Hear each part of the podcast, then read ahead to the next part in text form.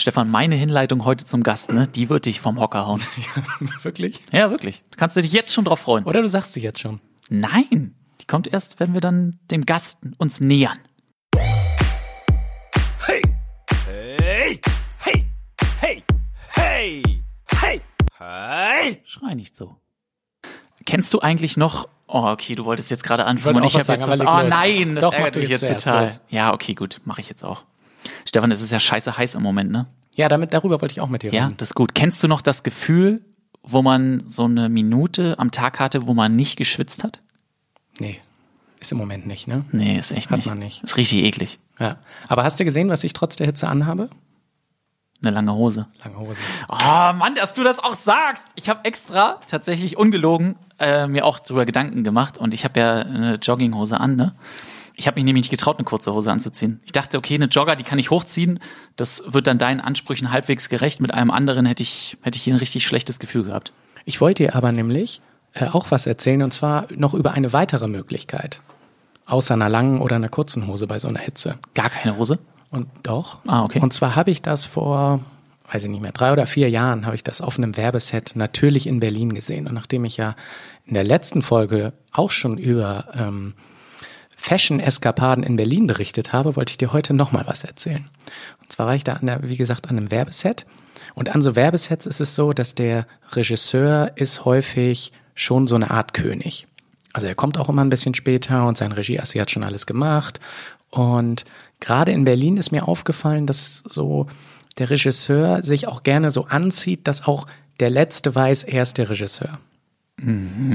Da habe ich schon viele Dinge gesehen. Aber eine Sache, die ist mir in Erinnerung geblieben, und zwar an diesem besagten Set. Da hat der Regisseur ein Pullover als Hose getragen. What? Wie? So umgebunden oder was? Nein, er ist mit den Beinen durch die Ärmel, wo eigentlich die Arme reingehören, durchgegangen und hatte dann so mit Kabelbindern das Loch, wo eigentlich der Kopf durchgehen würde, zugemacht.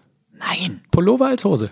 Und jetzt, bei so einem Wetter wie jetzt, könnte ja Pullover aus Hose gar nicht so doof sein. Oder T-Shirt als Hose.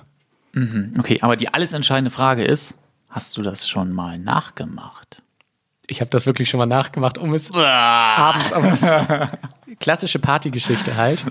Und dann habe ich es einmal nachgemacht, um zu zeigen, dass es wirklich geht. In dem Fall habe ich das mit so einem Wollpulli dann vorgeführt und es geht halt wirklich. Also man kann Pullover als Hose tragen. Okay, und im Sommer dann dementsprechend, je nachdem, welchen Stoff man nimmt, ist es also eine Variante bei großer Hitze. Und im Winter, weil du jetzt auch Wollpulli sagst, kann ich dann auch Genau, was dann kannst du anziehen. Wollpulli. Wobei ich bin jetzt natürlich kein kein ausgewiesener Experte dafür, aber das ähm, hat mir gut gefallen. Okay, aber das ähm, ist jetzt schon die zweite Geschichte zum Thema Mode. Aber okay, da in- hast du was gelernt. nicht ausfällig ja, geworden, okay. ne? Aber Also- trotzdem, ich würde jetzt hier demnächst eigentlich schon erwarten, dass du uns immer so richtige Modetipps ganz klar an die Hand noch gibst. Ich dachte ja nämlich auch immer, Regisseure erkennt man an diesem unheimlich An dem Schal. hässlichen Schal, ja. Ja, aber ich glaube, das ist nicht mehr so. Nee? Nee, also das heißt, ich habe auch schon so so Flieger-Overalls gesehen, die dann so mit Graffiti bemalt waren und so. Also ich glaube, der den Schal, den trägt man nicht mehr so. Okay. Stefan, sollen wir mal langsam zu unserem Gast kommen? Nee.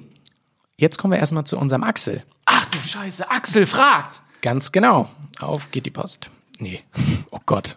Das ist jetzt, oh Scheiße. Ist mir bisher noch nicht passiert. Ab geht die Post. Ein Axel fragt. Meine Meldung des Tages stammt aus dem Hamburger Abendblatt. Suche. Hochlandrind Cola in Büchsen-Schinken ausgebüxt. Rheinbeck. Beim Umtreiben auf eine andere Weide ist es passiert. Das zottelige schottische Hochlandrind Cola ist am vergangenen Sonntag in Büchsen-Schinken verschwunden. Strammen Schrittes marschierte Cola Richtung Neuschöllingstedt davon. Bis 22.30 Uhr mit neun Leuten haben wir sie gesucht, berichtet ihre Besitzerin Angela Lindemann gestern traurig. Doch vergebens. Gegen 18 Uhr wurde das Tier zuletzt auf einem Waldweg nahe der Ohrtannen gesichtet. Seitdem ist sie wie vom Erdboden verschluckt, sagt Angela Lindemann. Sie vermutet, dass sich das Rind in die Ohrtannen geflüchtet hat. Die Polizei ist informiert, doch noch gibt es keine Spur von dem auffälligen Tier. Nun meine Frage. Woher stammt der Name Büchsen-Schinken? Also ganz kurz, ne? Er hat mich so mit in diese Geschichte genommen, ich dachte, der verdrückt gerade eine Träne. Er hat das gut gemacht. Ja, der war ja komplett gefesselt. So, woher kommt Büchsen-Schinken? Also naheliegend, Büchsenschinken. Ja, von der Metzgerei oder so. Da wird der Schinken in Büchsen gemacht und dann ist da ein Dorf draus entstanden. Ja, ja, weißt du, was ich glaube? Büchsen könnte, ähm, könnte so, so ein, könnte, äh, Büchsen ist, ist ein Wort für, auch für Hose. Ja, hast du recht. Und Schinken, Hosenschinken. Oh, ist schwierig. Woher kommt der Name Hosen, Büchsen, Schinken? Boah, das ist eine knifflige Aufgabe diesmal. Wirklich schwierig. Ich habe gedacht, wenn es im Abendblatt steht, kann es nicht so Ich tricky könnte sein. mir vorstellen, ich könnte mir wirklich vorstellen, also es hat schon was mit dem realen Schinken zu tun. Und dieses Hosenschinken ist quasi, dass man den Schinken in so feuchten Tüchern eingewickelt hat für die Reifezeit. Und das hat ähm, ein ganz besonderes Aroma entwickelt, das ähm, nachträglich dann ein bisschen wie die Nürnberger Rostbratwurst auch so ein Gütesiegel bekommen hat. Und jetzt sagt man so, so ein Büchsenschinken, das ist was ganz Besonderes. Das kommt nur aus dieser Region, der Region Büchsenschinken. Und da kommt, das ist der, der Ursprung. Ja, also ich kann das jetzt ja mal so beschreiben. Ähm, also hier liegt kein Zettel oder kein Rechner und Stefan hat jetzt hier auch gerade nicht gegoogelt und dann denkt er sich auf einmal so eine Erklärung aus und trägt die vor, als würde das hier bei Wikipedia genau so stehen. Der, der, und, also du verstehst es ja falsch, das ist ja nicht Ausdenken. Ich krame sozusagen in meiner Erinnerung Ah, das Wissen. Okay. nach Wissen. Und dann Ja. formuliere ich das nur nochmal neu. Okay. Sorry. Gary, wen rufen wir jetzt gleich an? Oh, wir rufen jetzt einen äh, ganz, ganz, ganz bekannten Mann an, also den man in Hamburg kennt, aber auch in der gesamten Bundesrepublik. Und ich will das jetzt gar nicht so plakativ machen. Ich möchte eine kleine Herleitung bauen. Ja. Wann hattest du das letzte Mal Probleme mit Muskelkater in den Unterarmen? In den Unterarm, da habe ich eigentlich nie Muskelkater. Nee, weil immer einfach zu trainiert, ne? Nee, aber so bei den Sportarten, die ich mache, ist die, ja, wir machen mal so Unterarmstütz oder sowas, aber da tut irgendwie tun andere Muskeln eher weh. Ich habe am Wochenende meine Hecke geschnitten. Alter Schwede, war das anstrengend. Boah. Und das tut noch heute weh. Es ist richtig hier, richtig unangenehm. Hast du nicht, hast du nicht so eine Elektroschere oder was?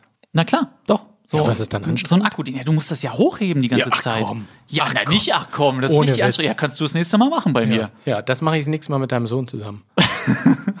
lachen wir drüber. Alles klar, Folge wird aufgehoben. Äh, nächstes Jahr bist du dran. Ähm, ja, und da habe ich dann so gedacht, oh, ich müsste eigentlich mal wieder mehr Handball spielen. Weil das habe ich ja früher ganz viel gemacht und da hatte ich nie Probleme mit dem Unterarm. Also das kann ich mich auch nicht erinnern, dass das irgendwie mal weht hat. Das war halt was ganz Klassisches, was austrainiert ist. Und dann sind wir schon beim Thema. Handball. Denn unser Gast ist Handballtrainer. Stefan, jetzt ist unser Gast in der Leitung. Ich freue mich riesig. Er hat abgenommen. Er hat abgenommen. Es ist Martin Schwalb, aktueller Trainer, Handballtrainer der Rhein-Neckar-Löwen, bestens bekannt in Hamburg aufgrund seiner vielen Jahre, wo er hier den HSV betreut hat. 2011 deutscher Meister geworden, 2013 Champions League-Sieger geworden. Aber was mich, Martin, am brennendsten interessiert, wo erwischen wir dich denn gerade? Was, was siehst du so um dich drumherum? Hallihallo erstmal. Ähm, was sehe ich um mich herum? Mein Büro eigentlich, wenn ich ganz ehrlich bin. Ich bin auch gerade dabei, so ein paar Sachen aufzuarbeiten. Ähm, befinde mich im Moment in Hamburg, weil wir äh, bei den Rhein-Neckar-Löwen gerade eine kleine Trainingspause haben und ich hier noch ein paar Sachen sortieren muss und freue mich dann auf den zweiten Teil der Vorbereitung, wenn es dann in Kronau beziehungsweise im Rhein-Neckar-Raum wieder weitergeht. Dann hätten wir ja auch statt Hallihallo mit einem zünftigen Moin starten können. Natürlich könnt ihr das, selbstverständlich. Ja, sagst du das selber da unten? Da, das ist immer schön. Da, äh, unten darf man das nicht sagen. Nein, das versteht unten keiner. Das versteht natürlich da keiner im süddeutschen Raum. Das versteht man nur in Hamburg.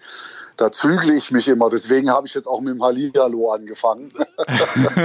das Moin ist da, äh, da schauen einen die Leute an, als wenn man nicht äh, ganz dicht wäre. wenn man das abends sagt.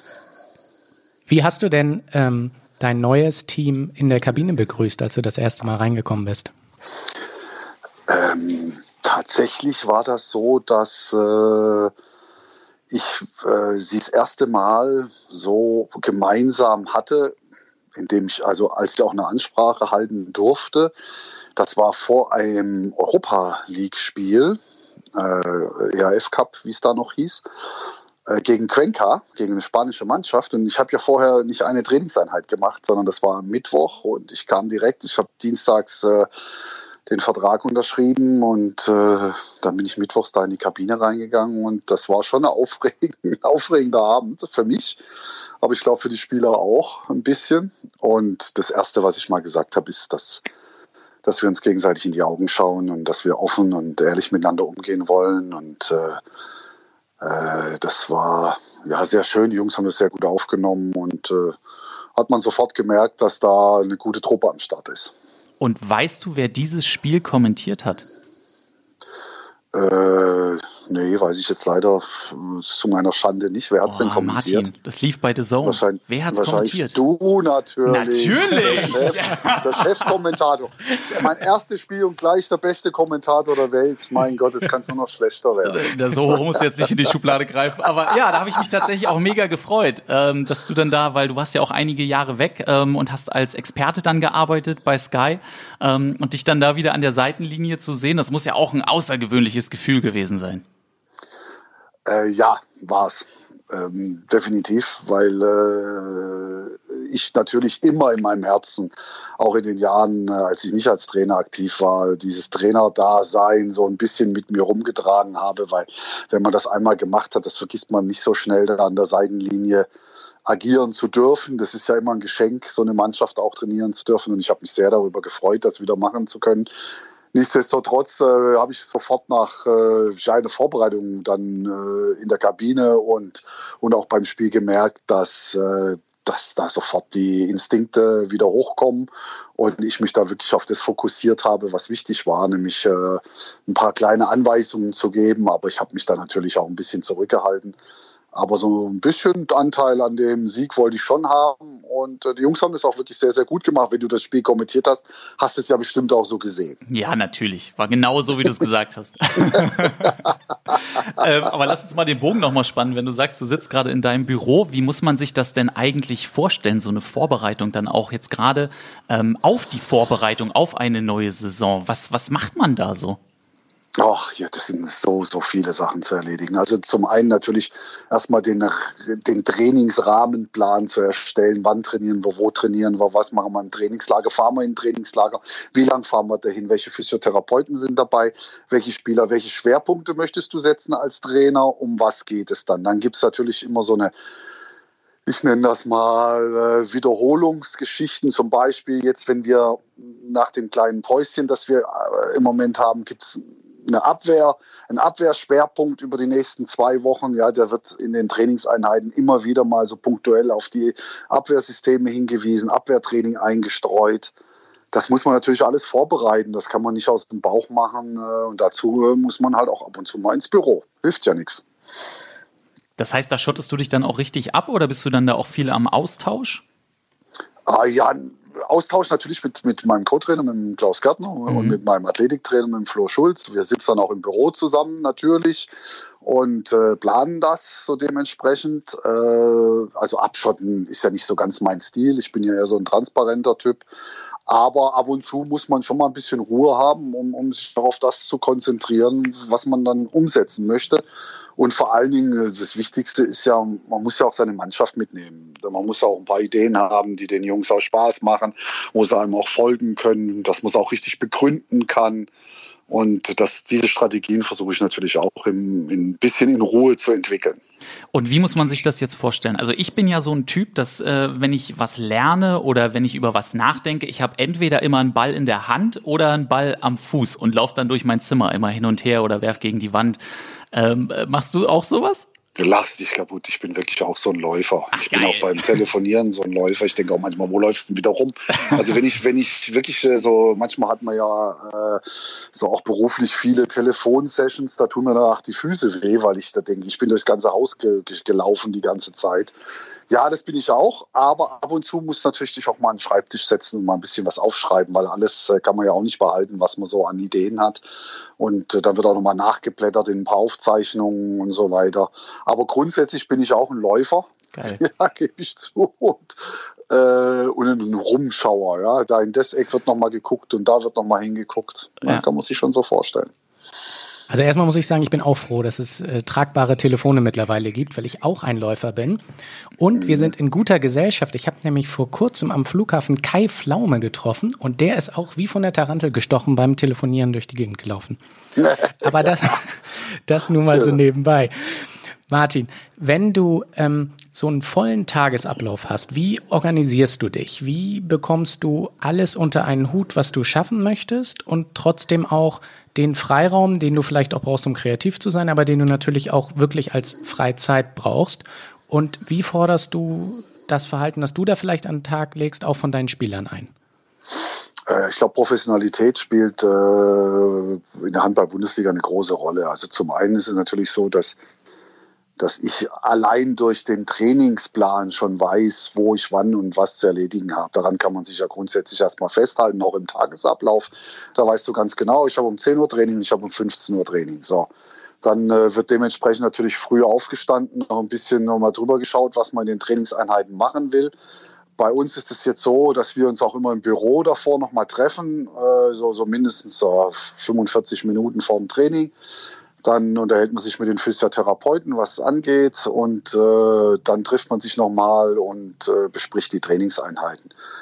Äh, also der Tag ist dann schon sehr auf, ausgefüllt und da gibt es eigentlich kaum Ruhephasen. Abends dagegen finde ich das schon wichtig, auch mal fünf Grade sein zu lassen und mal ein Stündchen ja, irgendeine Serie anzugucken oder irgendwas anderes zu machen damit man mal ein bisschen auf andere Gedanken kommt oder mit äh, Freunden telefoniert. Ich finde auch immer Kommunikation mit, mit Freunden und Familie ist auch wichtig und äh, dann ist so ein Tag auch ganz schnell beendet. Handball schauen würde da dann nicht funktionieren. Das habe ich bei deiner Antritts-PK gesehen. Hast du gesagt, äh, ich werde, ich, ich habe noch nie normal Handball geschaut. Wie hast du das gemeint?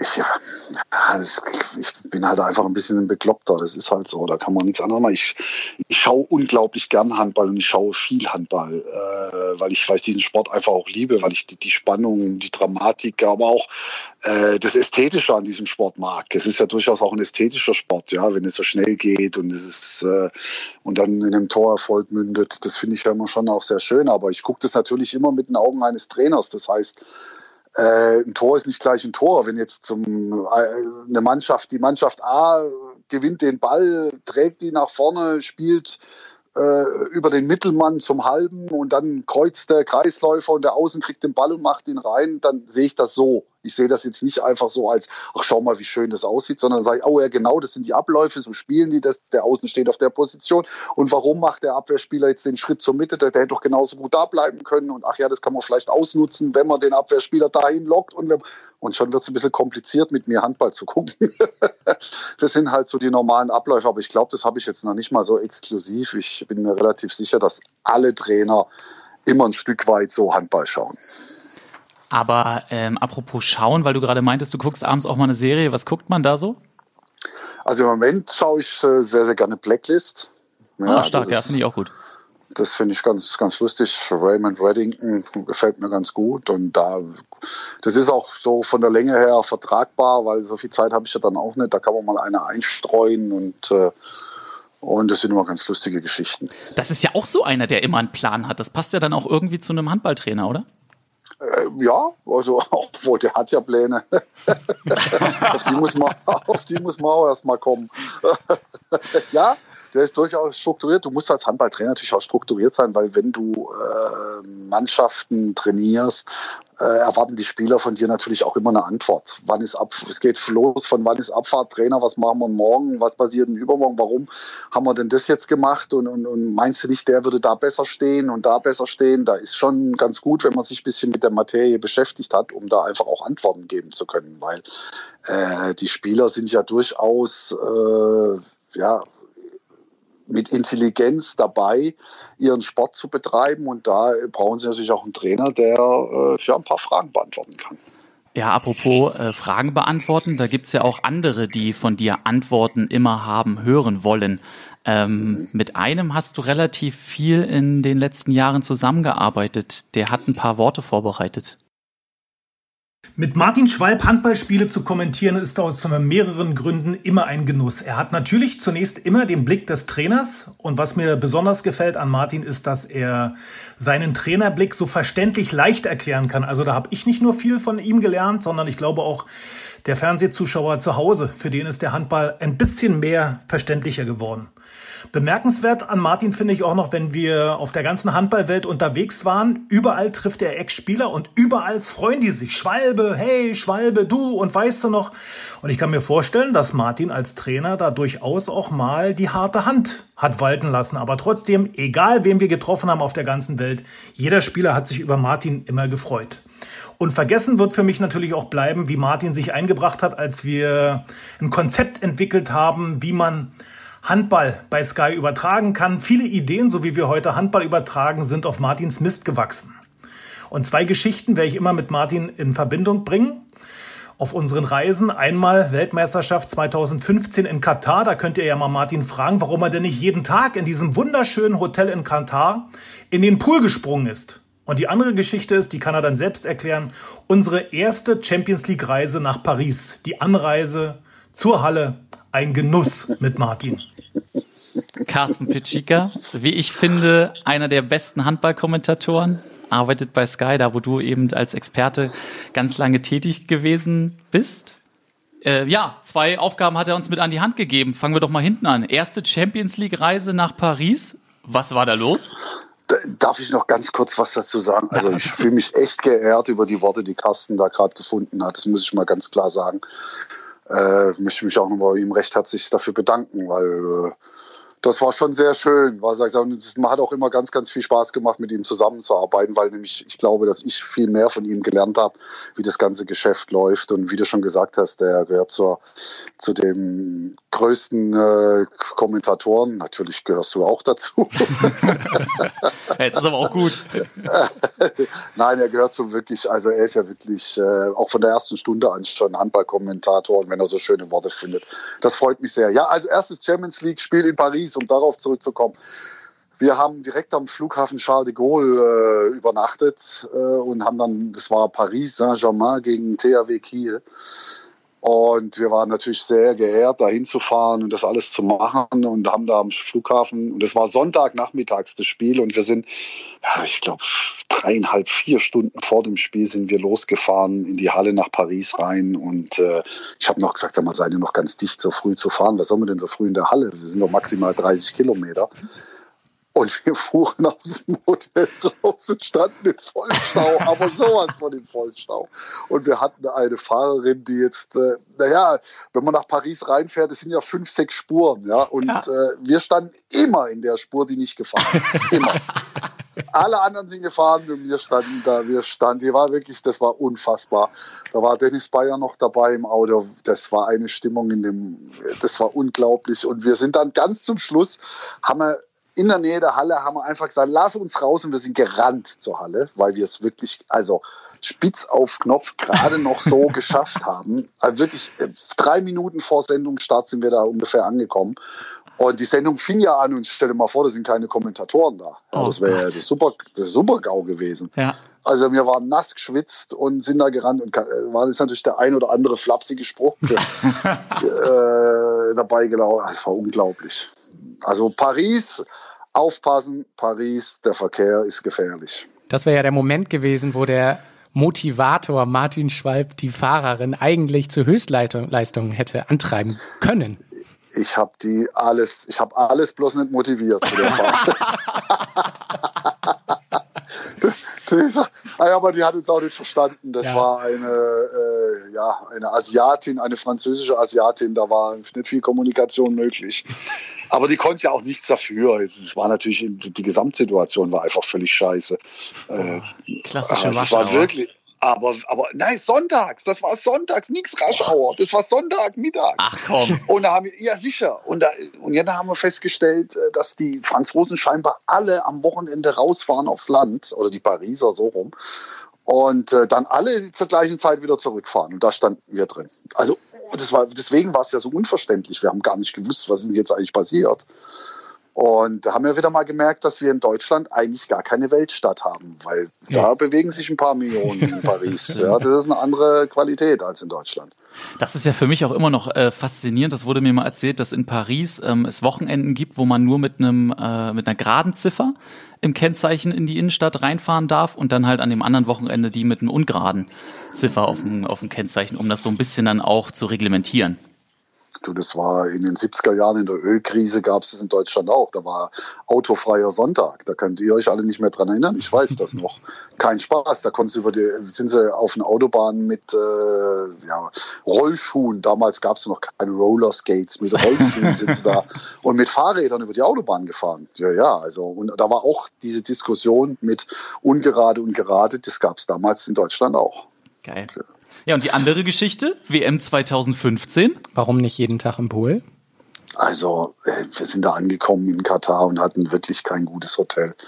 Muss man echt mal sagen. Ich lag direkt, ich lag direkt am Parkplatz und äh, der Muezzin mit dem Lautsprecher direkt ins Zimmer rein, morgens um fünf, das erste Mal. Also ich, ich, ich stand mehr in dem Zimmer, als dass ich lag. Und das Einzige, was da war, war oben auf dem Dach hatten die einen kleinen Pool. Einen kleinen Pool. Und das war das, das Einzige, wo man sich mal entspannen konnte, weil da ist niemand hin, weil dort geht man nicht so an den Pool, ja. Und wir lagen da oben den ersten Tag und es war wunderschön. Und am zweiten Tag wollten wir da hoch, da hatten sie den Pool abgerissen. Nein. Nein. Einfach den Pool gesperrt und haben da die Platten weggerissen und alles. da gab es keinen Pool mehr. Ich habe ich hab den Carsten Petschika eine Woche lang beleidigt. Ich habe gesagt, wie kannst du mich in so ein Hotel bringen? Da, wir wollten da uns schön wieder hinlegen, haben gesagt, ah, das ist die einzige Rettung, wenigstens ein bisschen Erholung. Und da haben die den Pool weggemacht. Also es war unfassbar. Ja, ja. Das würde in Deutschland gar nicht so schnell gehen. Ah, Ich weiß, ich weiß, ich kann es nicht sagen. Auf jeden Fall gab es den nicht mehr fertig. Da war einfach, die haben das Ding abgesperrt und haben da die Platten weggekloppt. Die mussten da irgendwas renovieren und das war denen dann auch egal, ob wir da hin wollten äh, oder wie auch immer. Ja, und dann wurde das Hotel natürlich noch einen Ticken schlechter. Ja, also das war wirklich nix. Das war mein erstes äh, Langzeiterlebnis mit Carsten Pitschika. Aber ich würde gerne noch eine Sache aufgreifen und wahrscheinlich ist die Frage auch so ein bisschen naiv, aber dass sich Spieler immer freuen, einen wiederzusehen. Wie geht das? Ähm, ich, ich glaube nie, also man sollte jetzt nicht meinen, dass alle Spieler sich freuen, äh, ihren Ex-Trainer wiederzusehen. So weit würde ich nicht gehen, aber wa- was ich halt immer äh, gemacht habe in meiner Karriere als Trainer, und was ich auch heute noch mache, ist, äh, ich, ich schaue den Spielern offen ins Gesicht und sage ihnen die Wahrheit. Auch wenn es manchmal weh tut. Auch wenn man manchmal einem sagen muss, dass es vielleicht mit dem Vertrag nichts wird oder dass er halt vielleicht ein bisschen weniger spielt oder dass man auf andere setzt. Das sind Gespräche, die natürlich nicht nur den Spielern wehtun, sondern auch den Trainern und denen man gerne aus dem Weg gehen möchte. Aber äh, ich habe gelernt, dass die Menschen äh, ja besser wissen, was gut ist, wenn man es ihnen einfach ins Gesicht sagt. Und, äh, und daher hat man dann auch danach, im ersten Moment sind viele schockiert und sind dann auch sauer und alles, aber die, sie sind dann, sie gutieren dann auch, äh, dass man ihnen die Wahrheit gesagt hat. Und irgendwann im Laufe der Jahre äh, verstehen sie das dann auch und sagen, Mensch, du hast mir es wenigstens gesagt, auch wenn es nicht schön war, aber da kann man dann auch wieder zusammen lachen und zusammen Freude haben. Aber heißt das dann im Umkehrschluss, dass das bei vielen Trainern nicht der Fall ist? Ist das ein Problem unter Trainern? Nein, würde ich jetzt nicht sagen. Also das wäre jetzt auch von mir unverschämt, das äh, so beurteilen zu wollen, weil ich äh, gucke natürlich nicht äh, anderen Trainern in ihren Einzelgesprächen zu, Ja. wie sie das machen, um Gottes Willen. Ich kann nur sagen, wie ich das mache.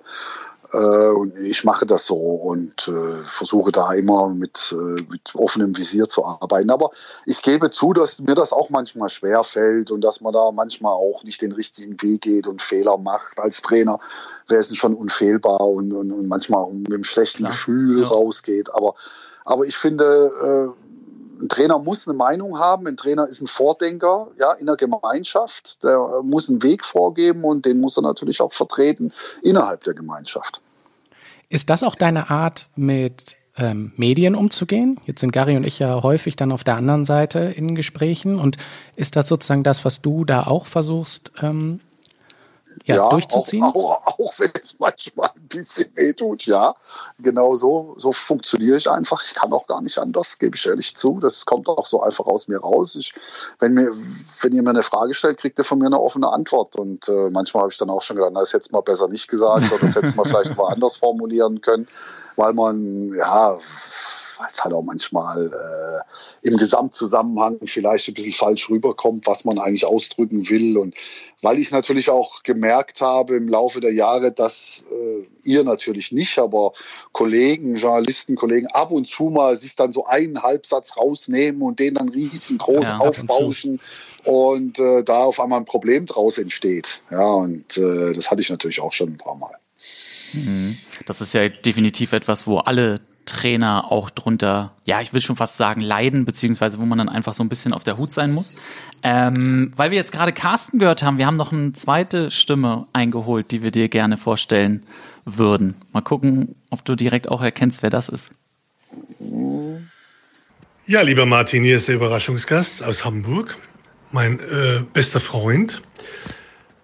Ja, was soll ich sagen? Martin kenne ich schon seit der Jugendnationalmannschaft und nachdem ich schon 58 Jahre alt bin, ähm, können Sie alle jetzt äh, erfahren, wie lange das schon her ist.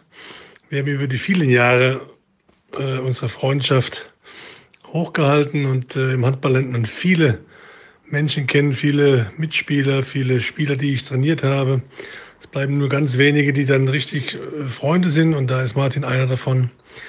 Das beweist auch, dass er vom letztes Jahr im September mein Trauzeuge war bei meiner Hochzeit. Und ähm, ja, er ist ein sehr guter Freund, auf den man sich verlassen kann. Er würde jederzeit mich aus dem brennenden Haus rausholen. Das Einzige, was er nicht leiden kann, ist, wenn ich ihm Golf schlage. Dann ist er sauer. Ansonsten äh, hoffe ich, dass er Erfolg hat in Rheiniger Löwen und die ja mit Sicherheit den richtigen Trainer verpflichtet. Liebe Grüße, Schorle Roth. Michael Roth, ganz lange Trainer gewesen in Melsungen, zuletzt bei den Füchsen Berlin und ja, auch ganz nah bei Martin Schwalb bei seiner Hochzeit gestanden. Ja, mit viel Gefühl, das will ich euch mal sagen. Wir kennen uns so lange, wir, wir sind äh, so, so gute Freunde, da bin ich sehr stolz drauf, so, einen, so einen Menschen äh, ja eigentlich mein ganzes Leben lang schon an meiner Seite zu haben. Und äh, ja, alles haben wir zusammen erlebt, alles haben wir zusammen diskutiert, äh, wir haben zusammen gelacht äh, und das werden wir auch in den nächsten Jahren machen und das, das die Hochzeit letztes Jahr im September waren. Ein echtes Highlight, das war so ein schöner Tag, ihr könnt es euch gar nicht vorstellen. 100, 100 Menschen, die äh, äh, Micha und, und Katrin, seine, seine liebe Frau, gefeiert haben und ähm, meine Frau nicht mittendrin. Das war ein toller Tag. Und äh, ich hoffe, wir werden noch viele solche tollen Tage miteinander erleben. Ja, auch mal von deiner Seite, wie selten sind denn auch solche Freundschaften? Also ich meine, du bist ja jetzt nicht äh, erst vor ein paar Wochen in dieses Handballbusiness eingestiegen, sondern halt schon so viele Jahre dabei. Da müsste man ja meinen, dass es davon sehr, sehr viele gibt. Aber das ist wahrscheinlich noch mal eine absolute Ausnahme. Ja, äh, es gibt sehr viele äh, Bekanntschaften und Freundinnen und ich finde, Micha hat es auch richtig ausgedrückt. Wir, wir sind ja Menschen, die auch auf andere zugehen und wir haben viele Kontakte und das ist auch schön so, aber nichtsdestotrotz ganz zum Schluss äh, wird man in seinem Leben ja zwei, drei richtig gute Freunde haben und, und davon halt auch einen, den man dann wo weiß, äh, bei dem man weiß, oh, den rufe ich an, wenn es richtig mal brennt. Ja, mhm. ich, äh, und äh, das ist Schorle bei mir und äh, es freut mich auch, wenn er das sagt, dass ich das auch bei ihm bin und das wird ewig so bleiben. Davon kann man ausgehen, aber ich äh, bin auch der Meinung, dass, dass, man, dass, dass man das auch pflegen muss. Wir pflegen das auch gegenseitig, wir rufen uns auch an, wir, wir, wir, wir halten auch zusammen und das ist eine sehr, sehr schöne Sache. So, und warum bist du jetzt so ein schlechter Golfer? Ach, schlechter Golf, der hat denn alle Tassen im Schrank. Da, abgesehen davon, dass er also so eine bodenlose Unverschämtheit. Äh, zum einen, äh, nein, wir, wir spielen so ungefähr ein Niveau. Ich würde mal sagen, ich bin eigentlich ein Ticken besser. Ein Ticken, aber nur. Äh, aber er ist sicherer, wie das so ist im Leben manchmal. Und äh, der, der trifft einfach immer den Ball und ich hau den schon mal links und rechts ein bisschen weg. Und äh, ja, ich in diesem Jahr jetzt, äh, die, paar Mal, die wir gespielt haben, äh, habe ich wirklich das kürzere Streich, Streichhölzchen öfters mal für mich gehabt, muss ich zugeben. Hat mich äh, doch ganz schön klein gehalten. Also, aber das wird sich nächstes Jahr wieder ändern. Davon könnt ihr euch all, könnt alle überzeugt sein, dass sich das nächste Jahr ändern wird. Das ist eine richtige Kampfansage. Kampfansage passt eigentlich auch ganz gut, weil ich, also das ist jetzt auch persönliches Interesse. Ähm, müssen wir natürlich nochmal auf die Rhein-Neckar-Löwen zum, zum Ende hin mhm. zu sprechen kommen.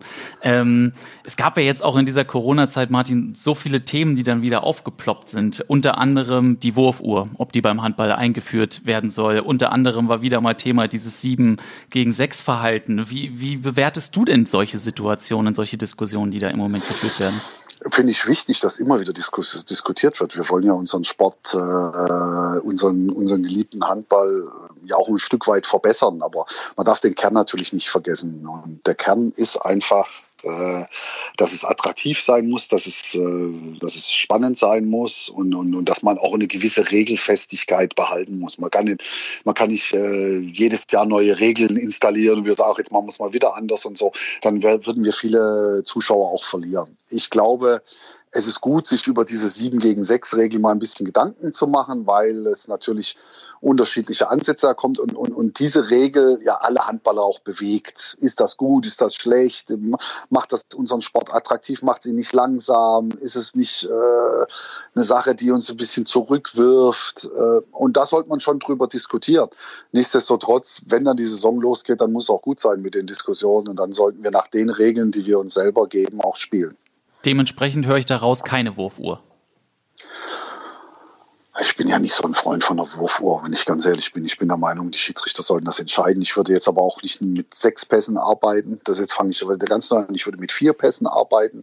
Ja, ich würde, das ist auch einfacher. Da hätten die Schiedsrichter auch eine Hand nur hochzustrecken und nicht irgendwie bis sechs zu zählen. Da müssten die nur die vier zeigen mit vier Fingern, sagen so, noch vier Pässe, fertig aus. Äh, so würde ich das machen. Ich würde Wurfuhren nicht installieren, weil das kann es auch lang, langweilig machen, ja, und oder hektisch verändert das Spiel auch komplett. Ist wieder eine neue Geschichte, würde ich nicht machen.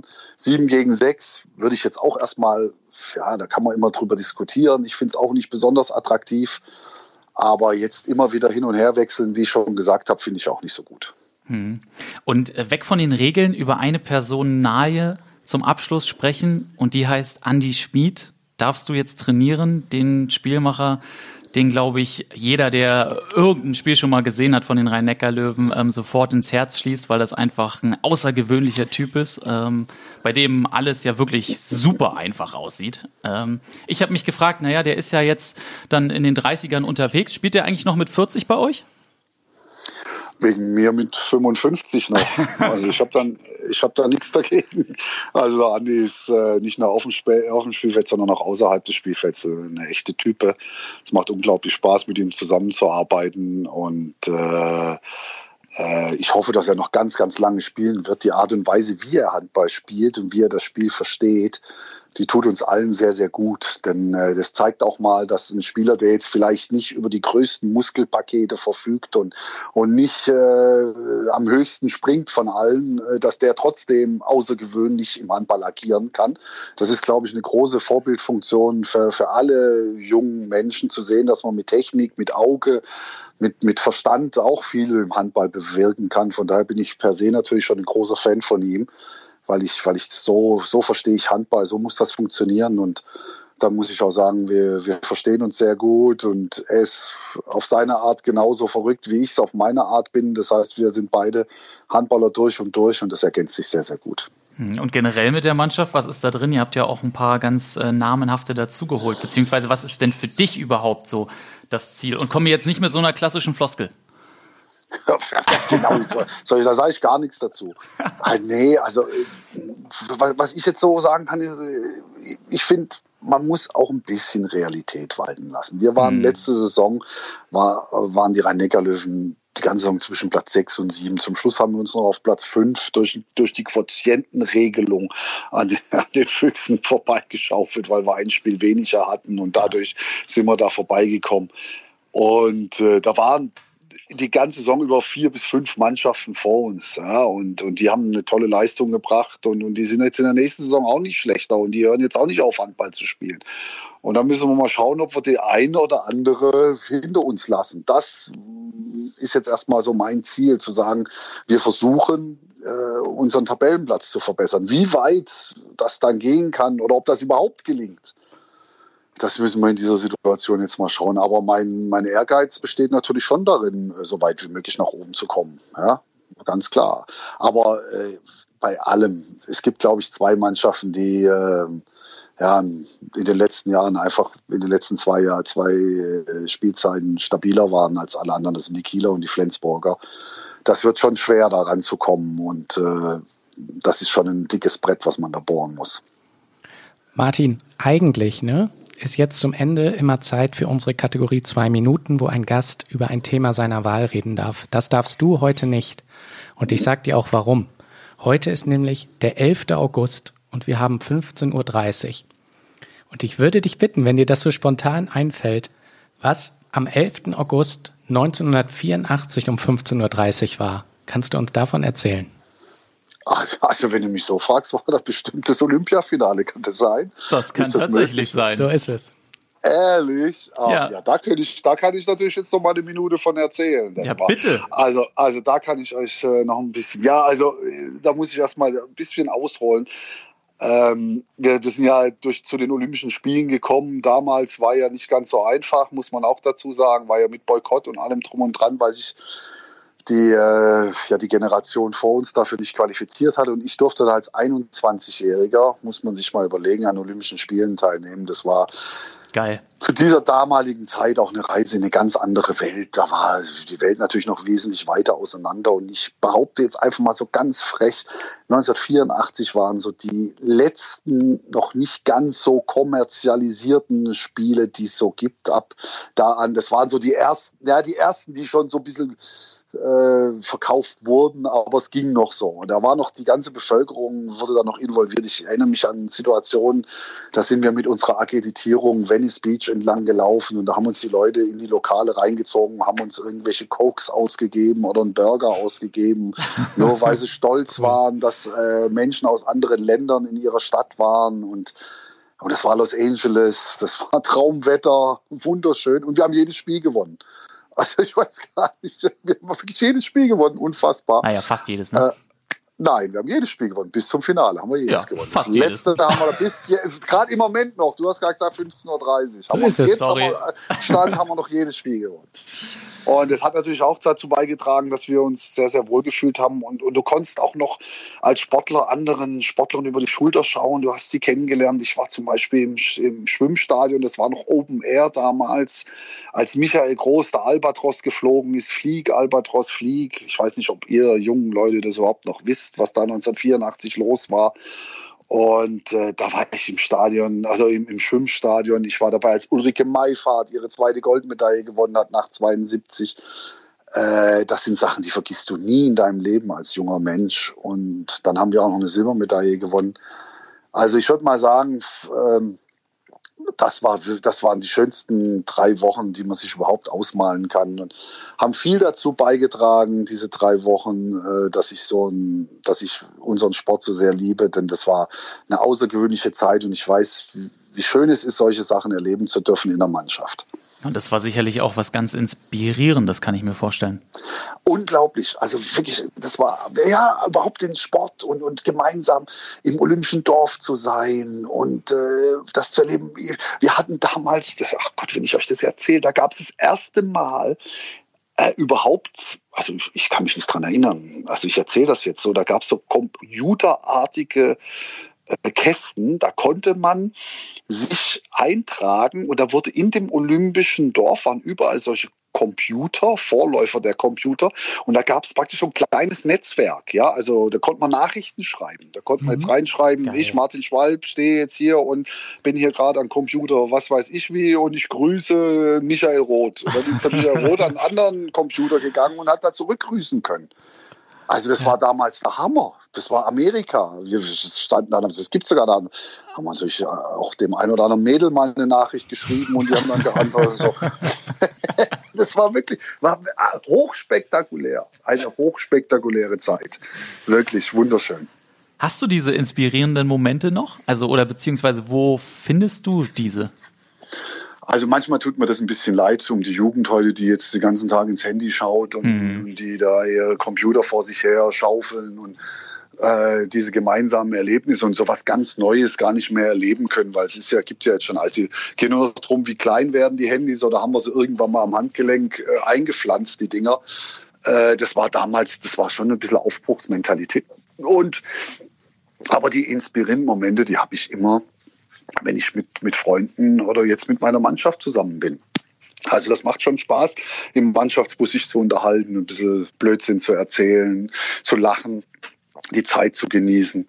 Also ich finde, Kommunikation ist der Anfang von allem und ist ganz, ganz entscheidend auch, dass man ein bisschen Freude in seinem Leben hat. Und dann in deinem Fall in dieser Saison hoffentlich der Anfang von großem Erfolg. Herzlichen Dank, Martin Vielen Dank. Schwalb, für diese schönen Worte und dieses ausführliche Gespräch.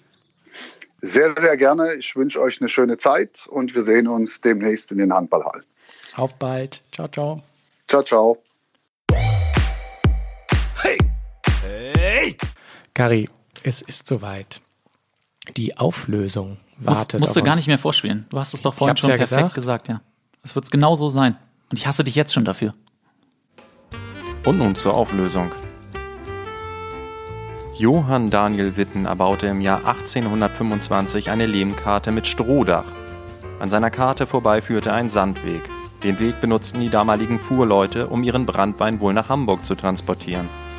Der Sage nach blieben die Fuhrleute mit ihrem Karren oft im Sandweg stecken. Auch bei Nacht musste der junge Johann Daniel Witten dann den Fuhrleuten helfen. Kam er nicht schnell genug heraus, so rief er den Fuhrleuten zu, ich helfe mir Schinken noch nicht in de Büchs. Tja, und so ist dann wohl der Name des Dorfes entstanden. Büchsen Schinken. Hm, was? Ich glaube, ich glaub, jetzt es müssen ganz viele Leute nochmal zurückspulen. Ja, ich auch. Wollen wir es ein zweites Mal hören? Ja. Und nun zur Auflösung. Johann Daniel Witten erbaute im Jahr 1825 eine Lehmkarte mit Strohdach. An seiner Karte vorbei führte ein Sandweg.